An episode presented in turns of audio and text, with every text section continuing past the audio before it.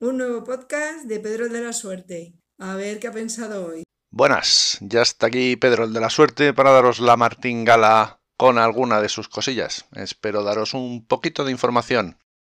Hoy voy a hablaros de la quimiofobia y voy a intentar de tratar de combatirla. ¿Cómo? Bueno, con un ejemplo que creo que es suficiente para que desterremos de la cabeza esa idea de que todo lo que está químicamente tratado es malo, que la química solo produce cosas malas, que las cosas naturales son mucho mejores. ¿Y de qué os voy a hablar? Os voy a hablar de productos cosméticos, os voy a hablar uh, de química complicada de laboratorio, donde mezclamos en probetas cosas. No, os voy a hablar de una cosa muy muy sencilla. Es os voy a hablar del agua. Sí, sí, del agua que bebéis, de esa, nada más y nada menos. Y en este capítulo me gustaría daros esta idea para cada vez que oigáis a alguien que habla de la química de forma maligna y absurda normalmente, pues que le pongáis este ejemplo en las narices y así deje de decir estupideces. Voy a basarme en un artículo de los cuadernos de cultura científica y de un artículo que se escribió exactamente por doña Débora García Bello. Débora García Bello hizo un artículo estupendo, Cultura Científica. Os pondré en, el enlace en las notas del programa, por supuesto, ¿vale? Y esto es de culturacientífica.com. Bien, ¿de qué se trata? Pues os voy a contar las vidas que salva la química simplemente aplicada al agua potable. Hoy quiero hablaros de la cloración del agua. Sí, señores, el agua que tomamos está clorada de forma artificial, tratada químicamente. ¡Ah! Dios mío, me produce cáncer.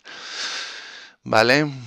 Bien, en 1997 en la revista Life publicó un artículo, ¿vale? En el que decía que el empleo del cloro en la potabilización del agua es probable el avance en salud pública más significativo del milenio. Milenio, señoras y señores. Se calcula que desde 1919, os recuerdo que esto fue en 1997, se han salvado más de 170 millones de vidas gracias a la cloración del agua Gracias a esa maligna química. asco! El agua no deja de beber agua que está clorada, está químicamente tratada. Bueno, vamos a hacer un poquito de, de historia. Hace ya muchos siglos que el ser humano intentó filtrar y decantar el agua para, para depurarla, ¿vale? Y bueno, se inventaron muchas técnicas y bueno, la mayoría de ellas eran que al final se colocaban filtros de arena y por decantación pues el agua que salía estaba filtrada y entonces salía a, unos a unos pozos de donde la gente bebía, ¿vale? Es eh, muy interesante todo este proceso de la decantación que por supuesto se fue mejorando en el siglo XVIII. Bien, en el siglo XIX, ¿vale? A finales del siglo XIX se descubre una cosa muy importante en materia de salud pública, que es la teoría microbiana de la enfermedad. Es una teoría científica que propone que los microorganismos son la causa de, una amplia gama de enfermedades, ¿vale? Y bueno, pues se acabaron aquellas ideas eh, sobre los efluvios, eh, las teorías de los humores, las miasmas y todas estas cosas. Bueno, gracias a Pasteur y Koch, pues se estableció esta teoría microbiana y entonces pues eh, se empezó a tratar eh, todo lo que se podía para eliminar estos microorganismos. Y eh, exactamente se descubrió que tratando el agua con cloro, los microorganismos o los patógenos desaparecían, ¿vale? Bueno, desaparecían, se eliminaban. En el siglo XIX empezaron a hacerse, digamos, las principales suministros de municipales de agua, es decir, eh, empezaron a hacer que eh, tuviéramos agua corriente en, distintas ciudades y en siempre para los ricos, nunca en el campo, ya sabes, todas estas cosas, ¿no? Pero bueno, empezaron a mejorar las condiciones sanitarias y empezó a llegar el agua corriente, lo cual pues no está mal.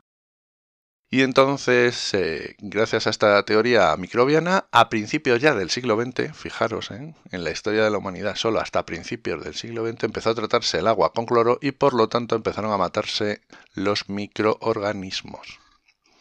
Hasta entonces, pues no se había tratado el agua. ¿Y cómo surgió esto del tratamiento del agua? Bueno, pues todo vino por una epidemia de cólera en 1854, mediados del siglo XIX, como podéis ver en el que murieron más de 700 personas en una semana, en un área de apenas medio kilómetro de diámetro. Un médico, John Snow, el de Juego de Tronos, que llegó hasta 1854 para hacer esta, este estudio, ¿vale? que fue John Snow el precursor de la epidemiología moderna, relacionó el brote de cólera con una bomba que suministraba agua en ese barrio. ¿vale? Y ese pozo perdón, esa bomba cogía el agua de un pozo que estaba contaminado con, con heces.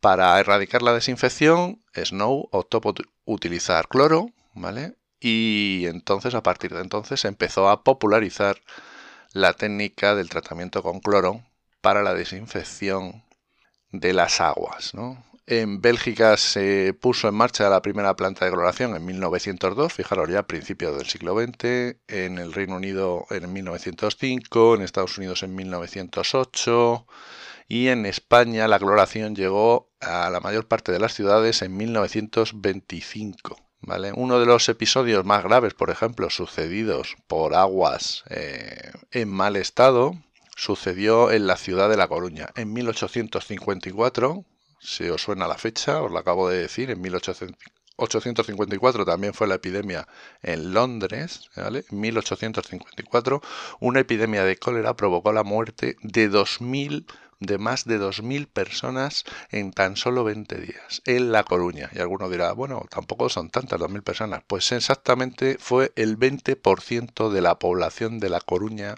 en esos momentos. Sí, sí, estáis oyendo bien. El 20% de una ciudad eh, murió por la epidemia de cólera porque el agua estaba en mal estado. Así que la próxima vez que alguien os diga que la química es una mierda, pues le decís que vaya al cementerio coruñés de San Amaro, que se vaya a una capilla que hay allí en la que se encuentra la fosa común en la que fueron enterrados todos los fallecidos por la epidemia de cólera y le, dices que se los explique a esos.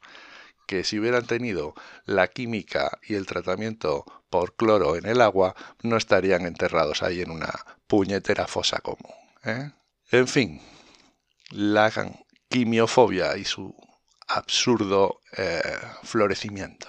Bien, más cosillas que os cuento de la cloración. Bueno, tampoco quiero dar aquí un tratado de química, pero es el método que se utiliza para la desinfección y potabilización del agua. No, su papel no es eliminar contaminantes, sino destruir los microorganismos patógenos. Lo que hace la cloración es alterar la pared celular de las células bacterianas. Con suficiente cloro se destruyen proteínas y ADN de las células y con este mecanismo pues se acaba con, con los microorganismos. Muy interesante, los métodos por supuesto se han ido mejorando y hoy en día pues está muy estudiado todo el tema de la cloración y existen distintas formas de hacerlo. No voy a entrar en ellas, pero aquí os dirá también la gente, sí, sí, sí, sí, pero también produce cáncer, cáncer, cáncer, cáncer, ah, cáncer, cáncer, el agua, toma agua y, y cáncer, cáncer. Es mejor beber el agua de los ríos y de los pantanos y, y esas cosas. Muy bien. Bueno, vamos a ver, también tiene sus cosas, claro, la, la, la cloración del agua, porque hay lo que se llaman subproductos de la desinfección, ¿no? Y el más habitual es o son los trialometanos. Trialometanos. Bueno, da igual un poco el nombre, ¿vale? Los trialometanos que algunos estudios relacionan con eh, un aumento en la probabilidad de desarrollar cáncer de vejiga.